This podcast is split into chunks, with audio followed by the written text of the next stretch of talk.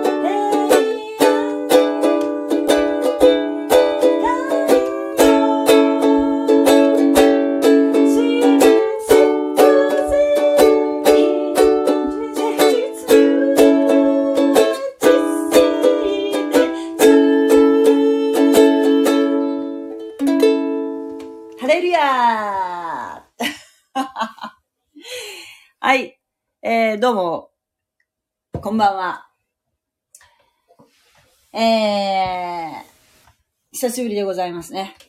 ちょっと今日はね、ライブ配信、試してみようかなと思ってね、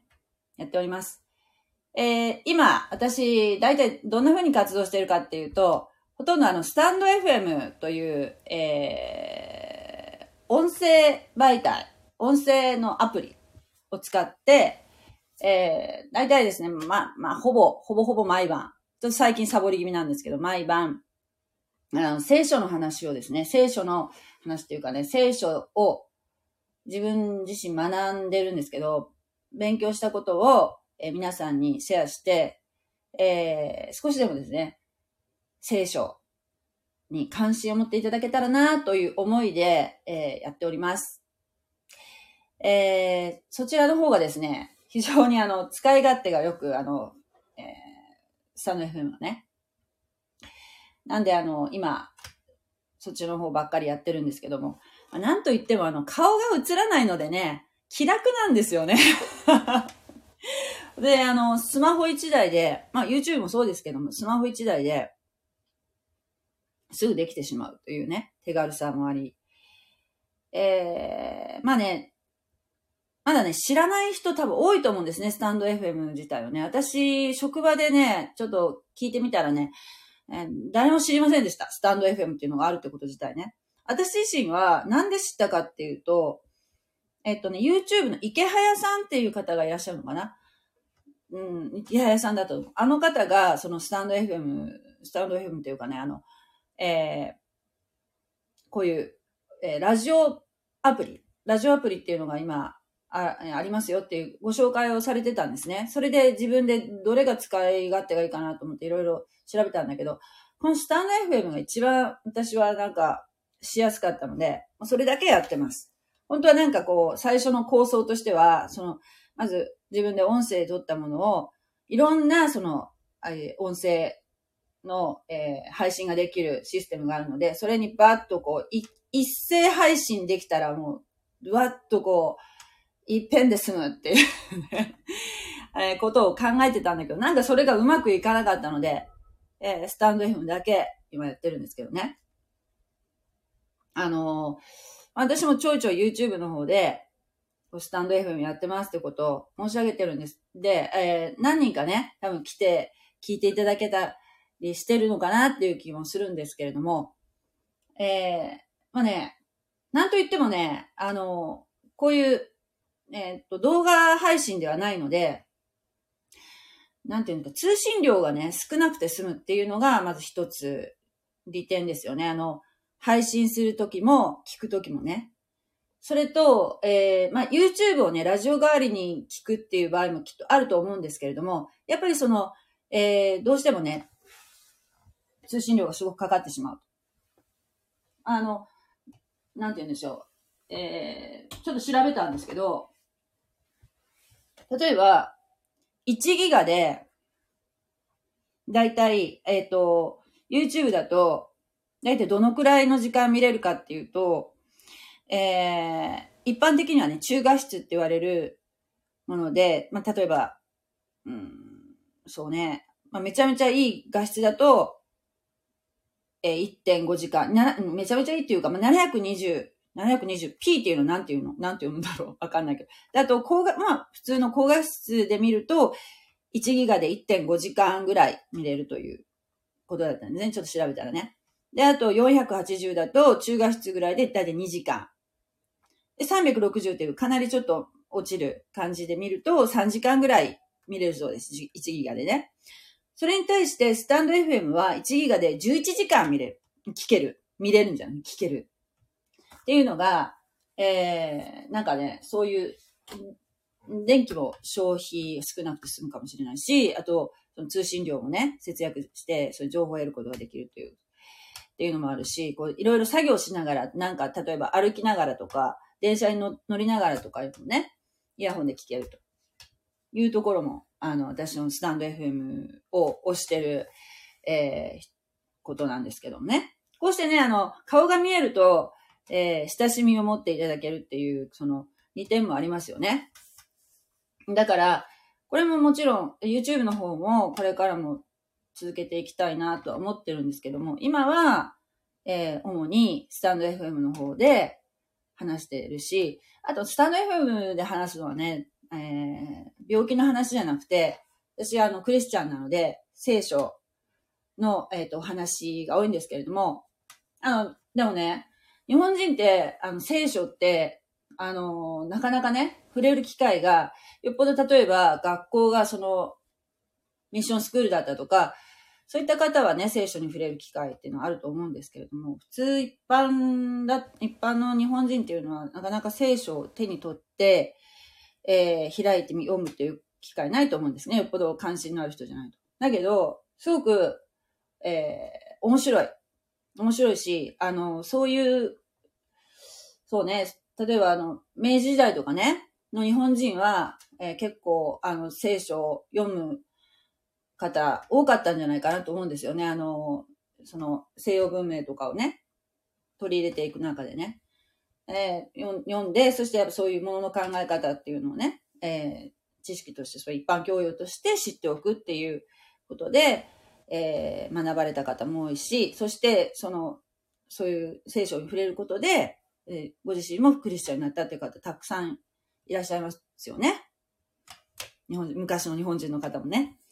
今どうかっていうともう安定の1%止まりなんですね。日本人のそのクリスチャンの人口っていうのはね。それはもう、なんていうんですか、いわゆるカトリックとか、いわゆるもうプロテスタントって言われている、えー、人たち以外にも、まあ、私たちが異端って言ってるようなね、方たちも全部そのキリスト教チックな人たちも全部含めての、含めての1%ですよ、日本は。うん。それはなんかいろいろね、えー、原因を考えると、やっぱりその、うん、まあ、イメージ、えー、キリスト教のイメージっていうのの、えー、がですね、やっぱり、まあ、マイナスのイメージにとってらっしゃる方っていうのも多いと思うんですね。それはやっぱりその、えー、なんでしょう。うん、まあ、なんて言うんでしょうね。こう、今まで聞いてきた知識とかのその断片でそのイメージ的なものですよ。でも本当は、えー、例えばですよ、えー、クリスチャンっていうのは戦争ばっかりするじゃないかっていうね、イメージ。うん。だけど、聖書をちゃんと学んだら、えー、そんなことはないってことは本当はわかるんだけど、でもその関心がないから、そういうふうなこう、すり込まれたイメージで、えー、偏ったイメージで捉えてしまうっていうのがあると思うんですね。それはもう仕方がないかなっていう気がするんですけども、ぜひね、あの、もしね、えー、よろしかったらですね、えー、聖書をですね、正しく、えー、知っていただきたいなと思って、私自身もですね、聖書を正しく知りたいっていう思いで、えー、今、日々学んでます。私もね、こう、分かってるようでね、分かってないっていうところが、本当にこう、勉強していく中で、えー、そういうの炙り出されてきて、えー、本当にですね、毎日毎日ね、えー、驚きの連続なんですけれども、あ、こういうこと言ってたんだと。で特に、えー、新約聖書のマタイの福音書っていうのは、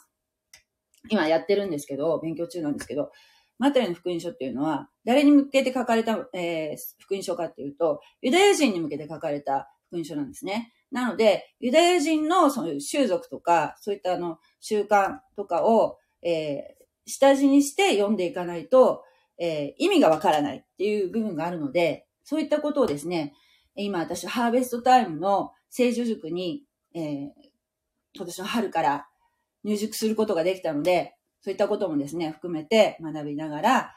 えー、学んで、えー、得た知識をですね、皆さんに、えー、正しくお伝えできるようにという思いで、えスタンド FM、えやっておりますので、え今日はですね、ちょっと試しに、同時に YouTube とスタンド FM 同時にやったらどうなるかなってできるかな。もうそれこそあれですよ。ギガが心配なんですよ。私あの、ポケット Wi-Fi しか持ってないんですね。家に引いてるわけじゃないんですよ。なので、えー、この、ね、配信することがちゃんとスムーズにできるかどうかっていうちょっと自信はないんですけれども、ちょっとやってみようかなと思ってます。特にね、このクリス、えー、な、クリスチャンというかこう、キリスト教の話っていうのはね、がね、関心がある人とない人っていうのはやっぱり、えー、ね、えー、関心のない人の方が多い、多い分野なのでですね、なかなかですね、あの、どこまできちんとお伝えできるかどうかわからないんですけれども、えまあ、えー、こんな感じでやってますというところでですね、えー、聞いていただけたらいいなと思ってます。今、マタイの福音書の26章のところをやってるんですね。で、26章途中から聞いても全然意味わかんないんだろうなと思うと思うんですけれども、そう。どういうふうに言ったらいいかな？えっ、ー、と、日常生活でですね、と、このキリスト教っていうのをこう、接点って言ったら、なんと言ってもクリスマスですよね。クリスマスって、え12月ですよね。あれは何かっていうと、えー、サンタクロースのお祭りじゃないですよ。あれは本当はね。あれはイエス・キリストの、えー、ご降誕をお祝いする日なんですね、本当は。12月の25日っていうのはね。25日なんだけど、24日の方が盛り上がって、25日って言ってなんかさーっと冷めた感じになってる のが日本のあれなんですけれども、私もね、えー、クリスチャンになるまで知りませんでした。詳しいことはね。クリスチャンになったのはまだね、なって私はね、5、6年しか経ってないんですね、まだね。えー、なので、えー、本当にもともとね、生まれながらにしてそういうクリス、クリスチャンの家に家庭に生まれたわけではないので、詳しいこと知りませんでしたけども、まあ、こうやってね、えー、私たちの日本人にも生活の中にこう、結構、そういうクリス、キリスト教の行事っていうのは根付いてるわけですよね。キリスト教の行事と知らずにやってる場合もあると思うんですけれども。あと、これから、えー、最近ちょっと盛り上がりを若干感じる行事としては、あの、イースターっていうのがありますよね、イースター。イースター何のお祭りかご存知ですか？卵を食べる 卵を食べる日じゃないですよ。あの、うさぎとか、なんか、卵とかね、そっちの方にね、なんか強調されて、うさぎとか卵の日って思ってませんか？私、この間ね、職場でね、あの、男性職員の方がね、イーストって、何する日なん？とか言って言ってるのをこう小耳に挟んだので、イエス様が復活されてですって 思わず言ってしまったんですけど、おーほーっていう顔してましたけれども、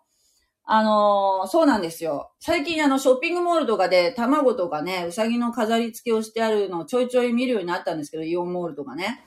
あれは、キリスト教のお祭りなんですよ。実はですね、あの、クリスマスより本当はね、私たちクリスチャンはもう大事な大事な日なんですよ。だってクリスマスっていうのは、イエス様が生まれた日ではないのでね、ご降誕をお祝いする日であって、イエス様が25日に生まれたかっていう記録は聖書にはないんですね。だけど、イースターっていうのは、もうイエス様が、イエス様が十字架にかけられたっていうのは多分日本人誰でも知ってると思うんですよ。知ってました？だけど、その、イエス様がね、なんで十字架にかかったのかとか、なんでその復活、復活祭、復活したっていうふうに、のお祝いしてるのかっていうことは、ご存知ないと思うんですね。私もうまくちょっと説明できるかどうかわかんないんですけども、今まさにこのマタイの福音書の26章っていうのは、これからイエス様が十字架にかけられようとしているところのえー、シーンを今、勉強してるんですね。で、ちなみにですよ、今年のイースターは4月の17日になるんですね。4月の17日。で、ユダヤの、ユダヤ人の歴っていうのは、私たちが日常使っている西暦とは違ってて、えっ、と、例えばね、その、1年間の最初の月っていうのは、2、3の月っていうふうに言うそうなんですね。2、3の月。で、えっ、と、2、3の月の10日に、2、3の月の10日、日曜日。今年のね、4月の、今年の4月のね、10日っていうのが、2022年の4月の10日っていうのが、なんと、日曜日なんですよ。それで、イエス様の、このユダヤ歴で考えた場合の歩みと、今年のえー、私たちの西暦で使っているその歩みっていうのが、リンクしてるので、リンクってこう、あ、同じなので、すごく説明しやすいなと思うんですけれども、ちょっとこれを、えご覧いただけますか？これ、ちゃんと映ってるかしら？なんか反対、字が反対になってるんだけど、なんでだろう？うん、あのね、4月の10日、今年の4月の10日、まあ、ユダヤ歴で言うと4月の、4月じゃない、2、3の月の10日、ね、10日の日曜日っていうのが、今年、えー、今年、私たちの4月の10日も日曜日ですよね。に、エルサレムに入場されたんですね。エルサレム入場っていう日がこの、ここなんですね。で、この、イエス様が、このね、14日の夜に、えー、まあ私たちで言うと14日の夜なんですけども、ユダヤ人の歴だと、えっ、ー、とね、えー、次の日に日付が変わる時間っていうのが、えー、夕方の6時ぐらいなんですよ。日が暮れる時ね。日没の時が、えー、次の日に変わるんですね。だから14日の夜って言ったら実は15日っていうふうに考えるんですけど、まあ、簡単に言うと、まあ、私たちの感覚で言うと14日の夜っていうのが、いわゆる、あのー、最後の晩餐って、あの、ダヴィンチの絵で見たことがあると思うんですけど、最後の晩餐っていう、えー、杉越の食事っていうふうに、が正しいんですけども、ここで、あの、イエス様と十二弟子、イエス様の弟子十二人が、えー、最後の食事をされたんですね。そして、イエス様が十字架にかけられたのは、この15日の金曜日になります。はい。15日の金曜日。そして、イエス様ここで十字架にかけられ、えー、3時頃、午後3時頃に、えー、死んだんですね。イエス様死にました。そして、えー、っと、16日の土曜日っていうのが、えー、ユダヤ人で言うと、のとこ、いうところの安息日と言って、えー、働いてはいけない日なんですね。神様に、えー、礼拝を捧げる日が10、え、土曜日なんですね。なので、もう大慌てで、大慌てでですよ、え、イエス様を十字架から下ろして、十字架から下ろすっていうのが許されたっていうこと自体がもう奇跡なんですけどね、イエス様はもう罪罪人として、罪人として扱われてましたので、普通だったらですよ、その十字架にかけられっぱなしで、えー、そのね、例えばその、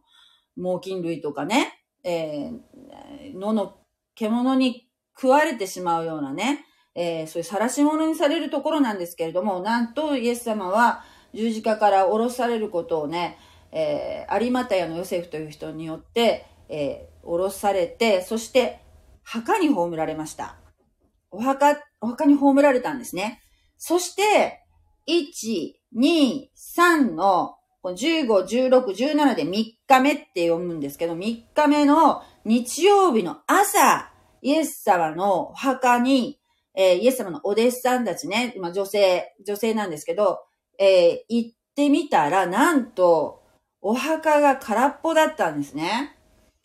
実はイエス様はこの時に復活をされたんですね。イエス様復活されるってことをもう、えー、十字架にかけられる前から何度も弟子たちに説明されてるんですけども、弟子たちはそのことがよく理解できていなかったんですね。私は復活してガリラヤに先に行ってるよっていうふうにイエス様はおっしゃったんだけども、だから当然この17日の日曜日に行ったって、えイエス様はいいるわけがないんですけれども、弟子たちは分かんなくて行っちゃったんですね。そしたら墓が、墓が空っぽだったと。ローマ兵がその前でちゃんと万兵としていたのに、イエス様はもういなかったという、なんということでしょう。これが復活なんですね。えー、イエス様が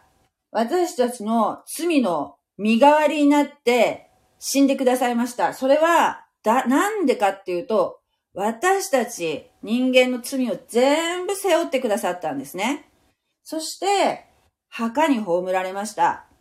墓に葬られ、3日目に蘇られました。蘇られたことで、死をもうち、死に打ち勝たれたんですね。そしてイエス様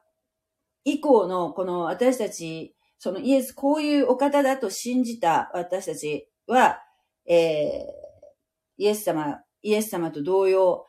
永遠の命をいただくことになって、そして、えー、そう、それが私たちクリスチャンなんですけれども、えー、天国に行くことができるという恵みに預かることができま、預かるようになったんですね。だから、復活祭、イースターっていうのは、とても、えー、クリスチャンにとって記念すべき、えー、栄光の、神の栄光の日なんですね。はい。ということなんですよ。はい。では、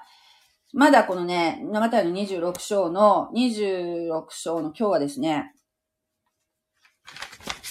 えー、57節からちょっと読んでいきたいと思います。私は、口語訳聖書で読みますね。はい。マタイの福音書26章57節さて、イエスを捕まえた人たちは、大祭司カヤパのところにイエスを連れて行った。そこには、立法学者、長老たちが集まっていた。ペテロは遠くからイエスについて、大祭司の中庭まで行き、その成り行きを見届けるために中に入って下役どもと一緒に座っていた。さて、祭司長たちと全議会とは、イエスを死刑にするため、イエスに不利な偽証を求めようとしていた。そこで多くの偽証者が出てきたが、証拠が上がらなかった。しかし、最後に二人の者が出てきて、言った。この人は、私は神の宮を打ち壊し、三日の後に建てることができる、と言いました。すると、大祭司が立ち上がってイエスに言った。何も答えないのか。これらの人々があなたに対して不利な証言を申し立てているが、どうなのか？しかし、イエスは黙っておられた。そこで大祭司は言った。あなたは神の子、キリストなのかどうか、生ける神に誓って我々に答えよう。イエスは彼に言われた。あなたの言う通りである。しかし、私は言っておく。あなた方は間もなく、人の子が力ある者の右に座し、天の雲に乗ってくるのを見るであろう。すると、大祭司はその衣を引き裂いていった。彼は神を汚した。どうしてこれ以上承認の必要があろう。あなた方は今、この汚し事を聞いた。あなた方の意見はどうかすると、彼らは答えていった。彼は死に当たるものだ。それから彼らはイエスの顔に椿をかけて拳で打ち、またある人は手のひらで叩いていった。キリストよ、言い当ててみよう。打ったのは誰か。はい、ここまでにしときますね。はい、これは、イエス様の裁判が行われているシーンなんですけれども、ここだけ聞くと何のことやらと思うかもしれませんが、イエス様はね、えー、最後の晩餐と言われるね、あの、杉越の食事の後、ゲッセマネと言われるね、えー、場所にお弟子さんたちと出向いて、そこで、えー、血の汗を流されながら、え、父なる神に祈りを捧げていたんですね。そこに、ユダが、え、裏切り者の弟子、ユダが、えー、祭司長、立法学者たちを引き連れて、そしてローマ兵たち、職業軍人を、えー、400人から600人ぐらい連れて、大武装をしてですね、武装した人たちを連れてイエス様を捕まえに来たんですね。それは、えー、真夜中の出来事でした。えー、本当は、最司長たち、立法学者たちとユダヤ教の指導者たちというのは、まあ、イエス様を殺すっていう目的はあったんですけれども、それは、杉越の祭りという、このエルサレムに地方からたくさんの人たちが登ってきているお祭りの時だったので、暴動を恐れて、この、えー、杉越の祭りの期間中に殺すことを、えー、避けようと思ってたんですね。えー、しかも、えー、その杉越の祭りの時に、死因が出ると、えー、汚れ、汚れということでですね、えー、祭りの期間中にそういう死人が出るということはあまり、えー、好まれることではなかったので、とにかく避けたかった。ところが、ユダが、えー、転がり込んできたんですね。自分たちの計画がイエス様にバレているみたいだっていう、急がないと逃げられるぞっていうふうなことを垂れ込まれたので、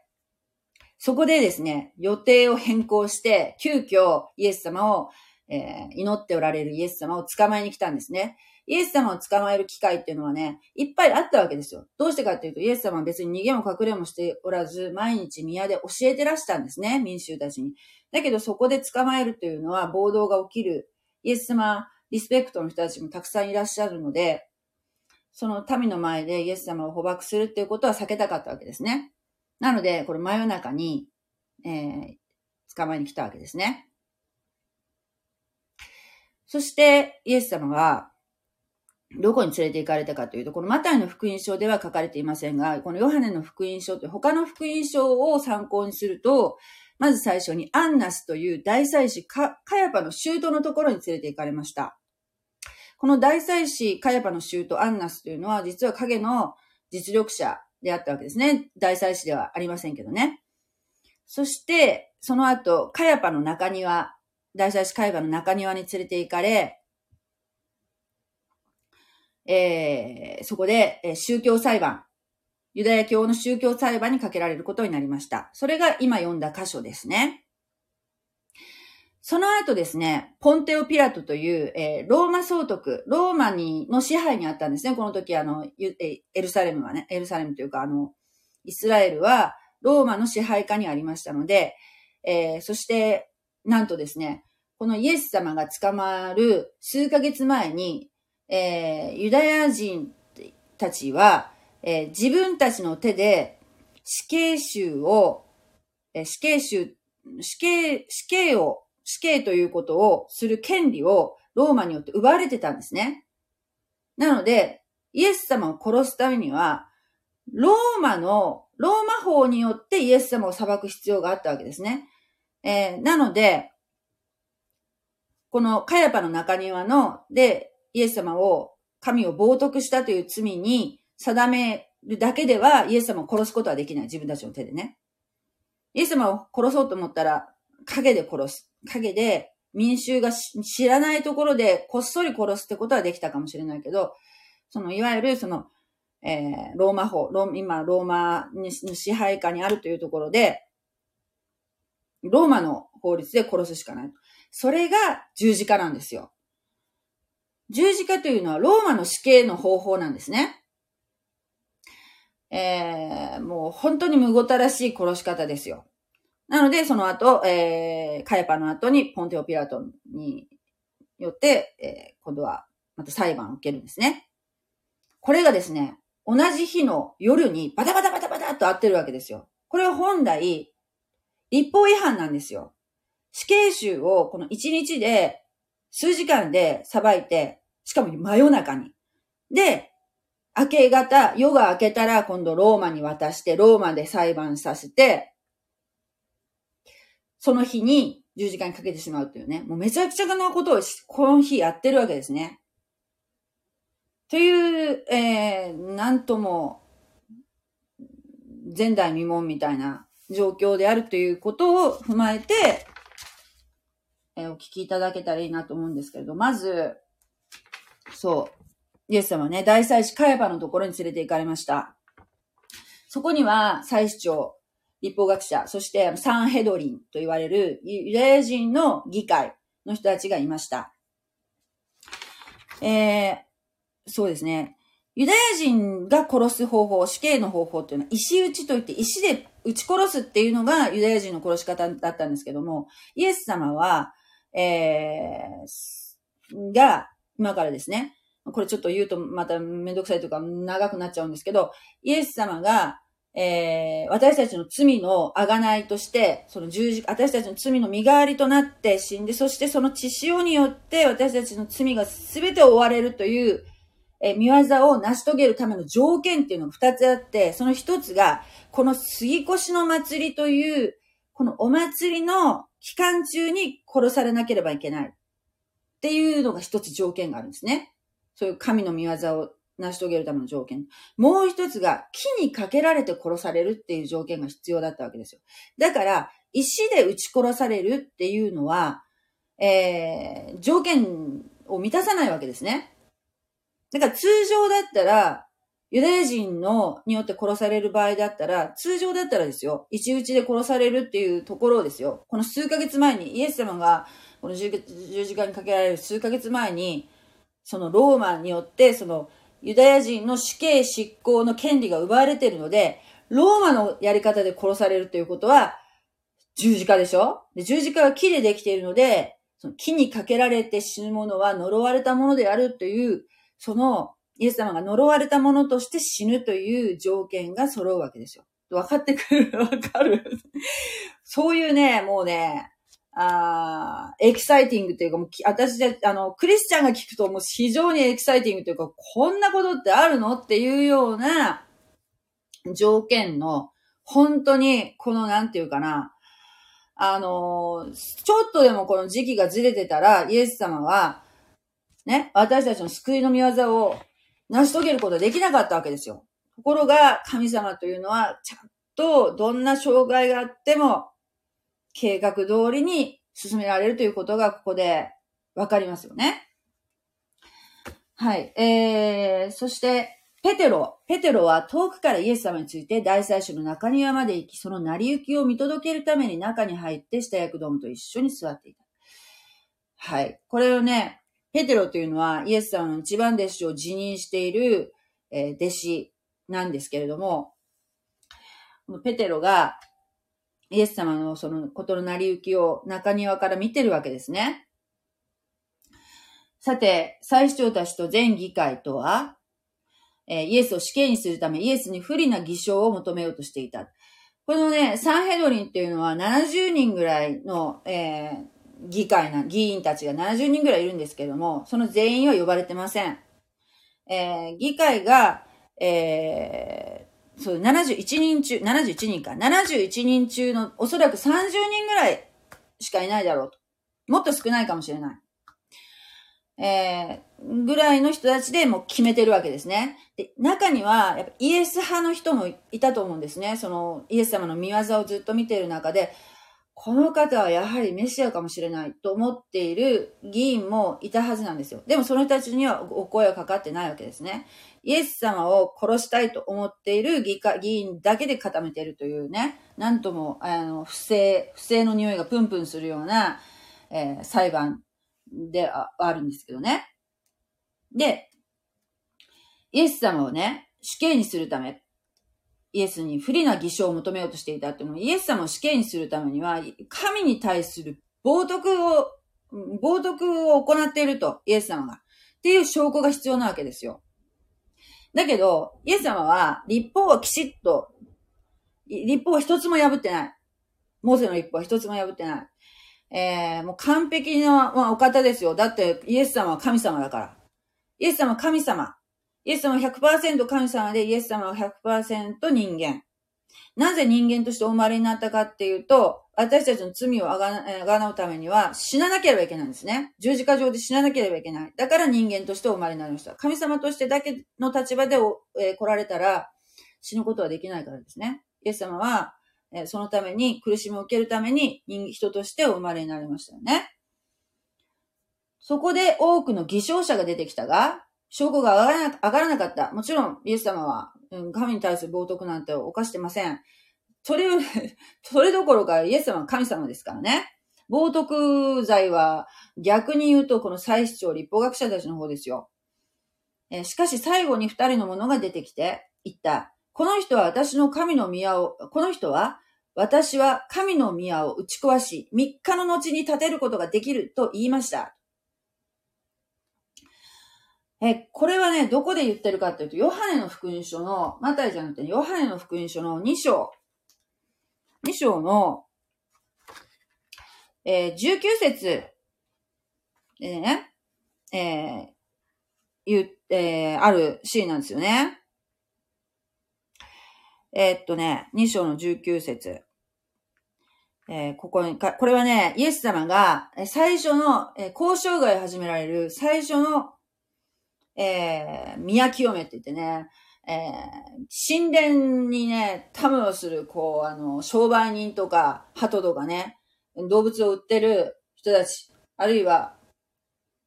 要するに神殿が商売の場になってたわけですよ。イエス様は、それ怒って、全部こう、両替商の机とかもひっくり返して大暴れされたんですね。全部一掃させたんですよ。出ていけ、出ていけ。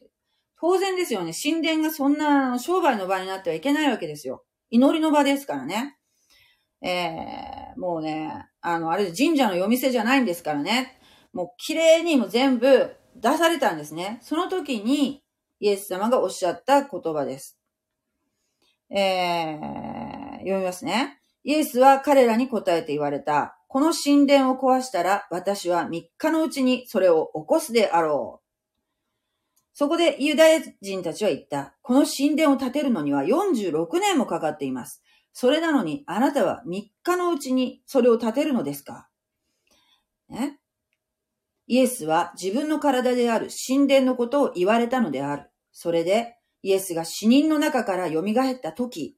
ね、死人の中から蘇った時、復活された時、弟子たちはイエスがこう言われたことを思い出して、聖書とイエスのこの言葉と信じたっていうところですよ。だからさっき言ったイースターっていうのは、イエス様は3日目に蘇られましたよね。そして、えー、私たちが、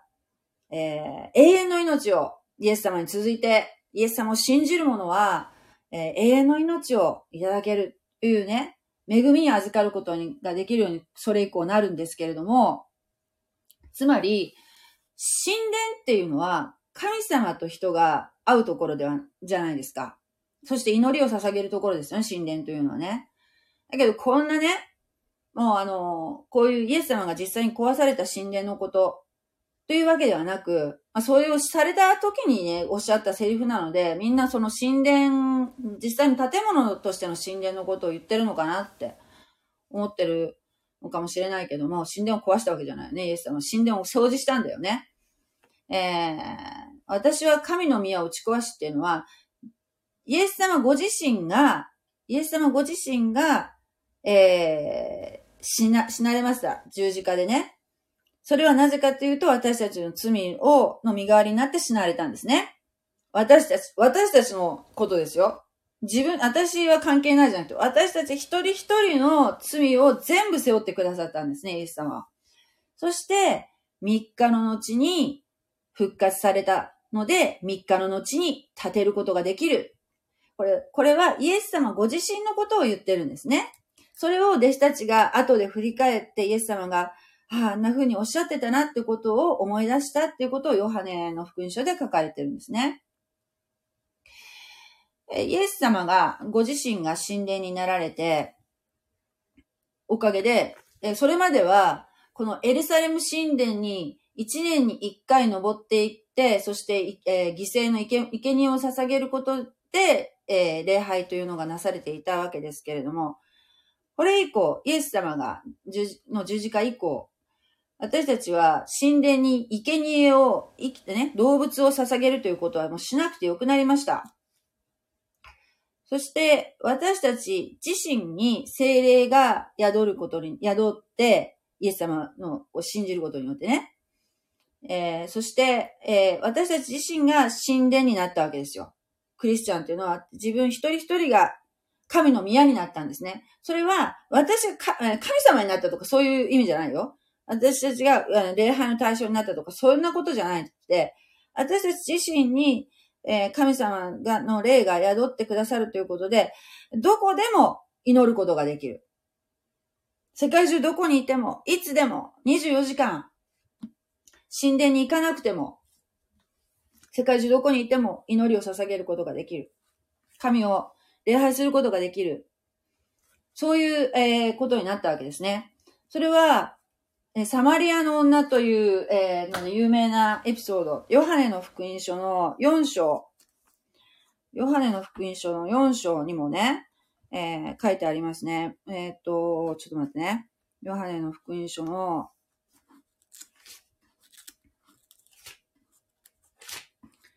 4章。はい。えー、これはね、えー、っとね、サマリアっていうね、ちょっとユダヤ人、ユダヤ人の、まあ、えー、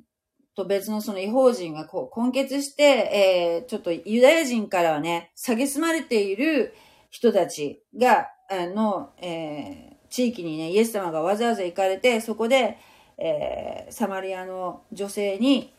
と、えー、会ってお話をされているシーンなんですけれども、ここでね、ちょっと読みますね。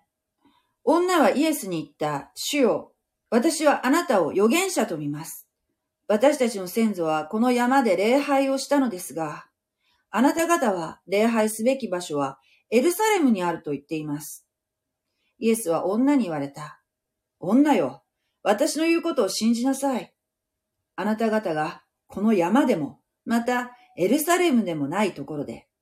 父を礼拝する時が来る。あなた方は自分の知らないものを拝んでいるが、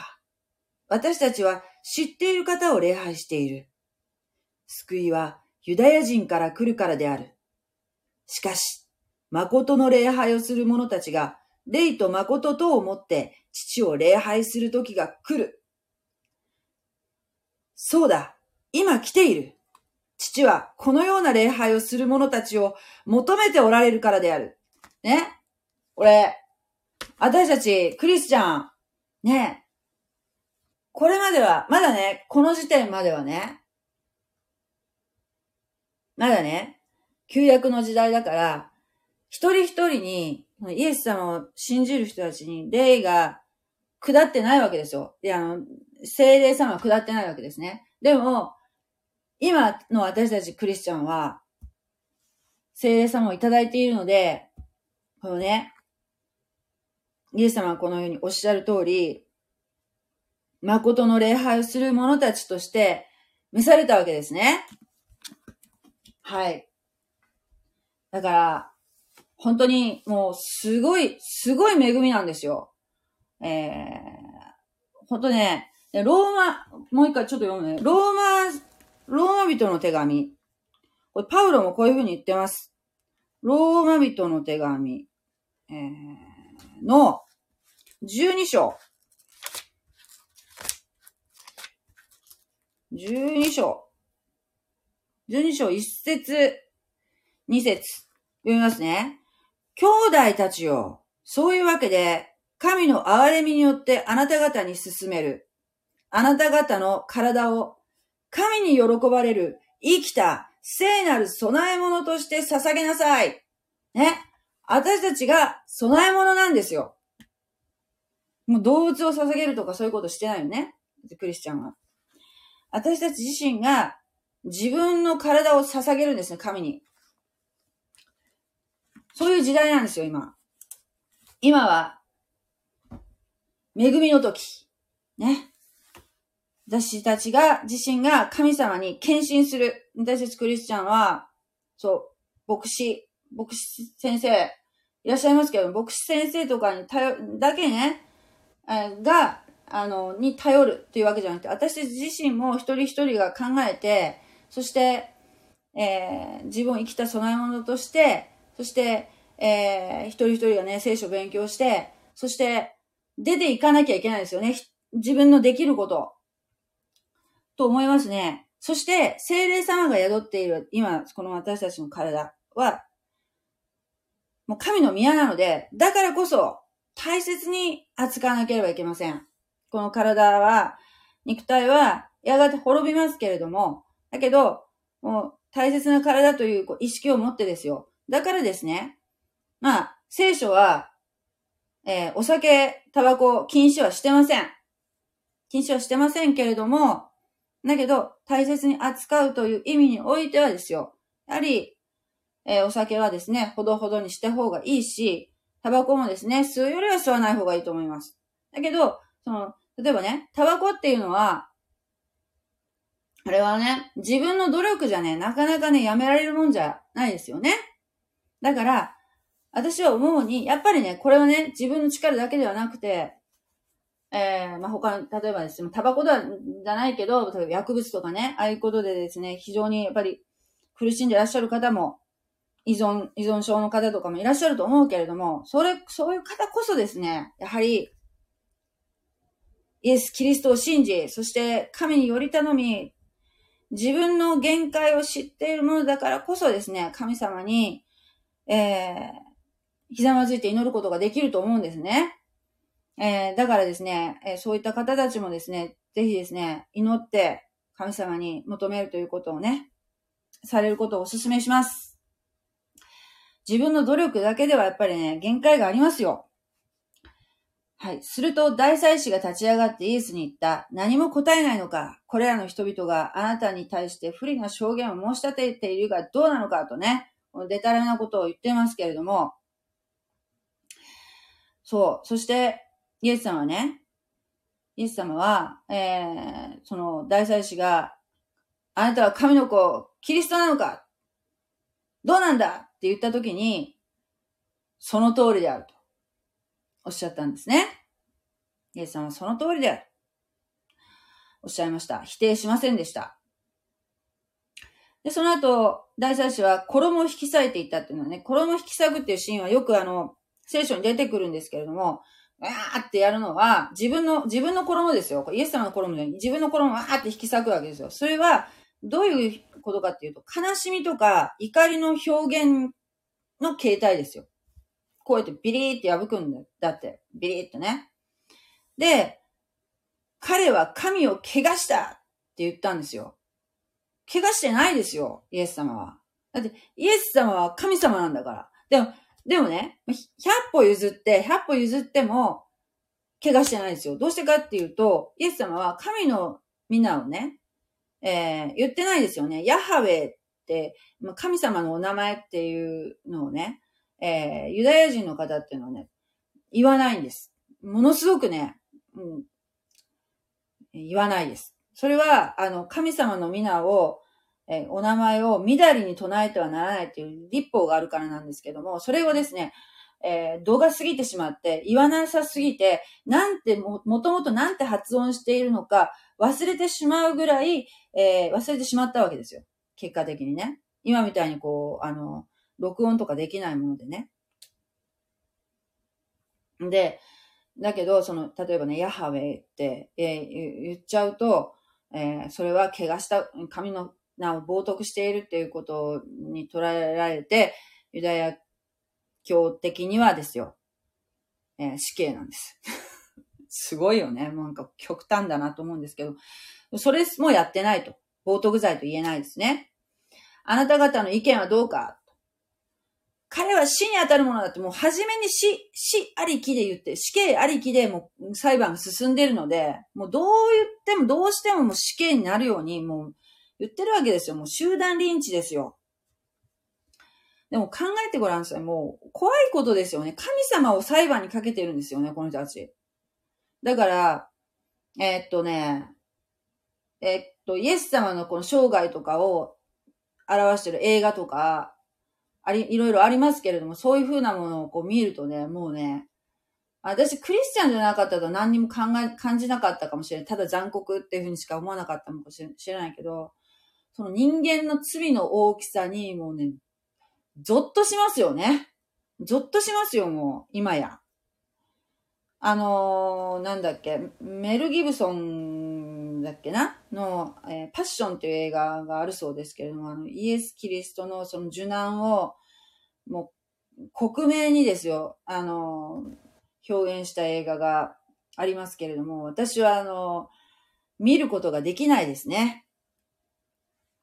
うん、まだ見たことないです。もう見、見、見ようかなと思うんだけど、見、見ることができません。まだ未だ見てませんけれども。えー、そのぐらいね、ひどいことをしてるわけですね、人間というのは。えー、キリスト教のいわゆる罪って言われるものは何かっていうと、神様に背を向けている生き方なんです。神様、例えばですよ。神様。今時何、何それ。神とかいないよっていうような生き方。えー、神様は私たちを、この世界を作りになった神様はね、私たち一人一人をですね、製品としてではなく、作品として一人一人をお作りになったんですね。その方に対して背を向けてるわけですよ。私たち人間というのはね。アダム以来。その人間たちは、そのままではね、地獄の火に焼かれるしかないわけですよ。そのままだと。それを神様は憐れまれて、救いの計画を立てられたわけですね。人間を救い、人類を救済する計画を立てられたわけ。そのために、イエス・キリストが、えー、我が子である、神の一人子である、自分の子ですよ。自分の子であるイエス・キリストを地上に、えー、地上にね、生まれさせて、そして、その、イエス・キリストが十字架にかけられて、神様、生贄としてね、捧げ物となられたわけですね。神の子羊となられて、そして、その血潮によって、私たちの罪があがなわれたんですね。私たちがよくね、天国に行く条件っていうのは、私たちの極楽でもいいわ。えー、例えばね、修行とか、あと善行を積むとか、そういった、その、人間の努力によって神に近づこうとするっていうのが、まあ普通の宗教ですよ。イスラム教でもそうですね。仏教でもそうじゃないですか。善行を積みなさい、功徳どうのこうのって言いますよね。キリスト教はそうじゃないんですね。人間の努力ではそのような、あの、とても返しきれない、その罪の代償を返しきれない。だからですね、だから神様自身が地上に来られたんですね。まさに神の方からあなたに手を差し伸べられたわけですよ。この手に、この手に捕まりなさいと、神の方から来られたっていうのがキリスト教です。それが他の宗教と大きく違う。大きく違うここ、ところはそれなんですね。なのに、この大祭司たち、ユダヤ教の大祭司たちは、イエス様を拒みました。メシアとは認めなかったんですね。そして、彼らはイエスの顔に椿をかけて、拳で打ち、またある人は手のひらで叩き、裁判中ですよ、これ。裁判中に叩いてるんですよ、もうすでに。キリストよ、言い当ててみようっていうことはもう目隠しされてるんですね、イエス様。目隠しされた状態で殴られてごらんなさいよ。避けられないから、ダメージって言ったらもう普通以上ですよ。しかもね、おそらくこれが1回目のムチ打ちじゃないかって言われてるんですね。ユダヤ人のムチというのは、まあ、ローマのムチムチ打ちとは違うんですけれども、それでも痛いです。ローマのムチ打ちはもうね、死ぬ、死ぬかもしれません。えー、それはまた後で言います。また別の回に言いますけれども、この1回目のムチ打ちっていうのは、えー、ユダヤ式です。ユダヤ式っていうのはもう棒にね、皮がついてて、それでバシー、バシーって叩くんですけども、これも立法で決まってて、えー、40回以上打ってはいけないっていう決まりがあります。で、それで、ただ皮がついてるものだったので、確かにもう非常に痛いものだけれども、えー、40回を、40回以上、41回間違って打ってしまうと、こう数え間違ってね、のを恐れて、39回までで止めるっていうのがユダヤ式の無知の打ち方なんですね。これが1回目の無知の打ち、無知打ちなんですよ。裁判中にね。はい。ローマのムチ打ちは死亡者が出るぐらいの大変なムチ打ちなんですけれども、これはまたその後の話になりますけれども、はい、えー、今日はね、68節、26章の68節までやりました。はい、えー、という感じでございます。あ、えっ、と、あ、サンビさん、ハレルヤ ありがとうございます。サンビさんだけか？聞いてくれてありがとうございます。なんかね、ちょっとどう、どうしたらいいものかわかりませんけど、ちょっととりあえず今日ね、試しにやってみました。これ、ね、ギガ数がね、もう相当かかるかもしれないので、あんまりや、ちょっとできないかもしれませんけど、うちあの、回線を引っ張ってきてないのでね、もしね、本当にこれ続けようと思ったらね、ちゃんとその、モバイル Wi-Fi じゃなくて、ちゃんと引っ張らなきゃいけないかななんて思いながらも、しておりますけれども、あありがとうございます。ありがとうございます、サンビさん。という感じでですね、えー、今日はちょっと試しにやってみました。ありがとうございました !God bless you! じゃあねーはい。おやすみなさい。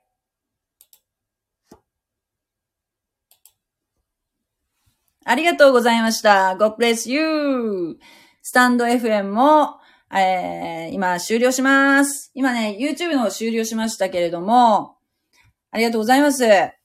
こんな感じでちょっとね、えー、やっていこうと思っていますけれども、じゃあ、ちゃんと配信できたのかな？わかんないですけど。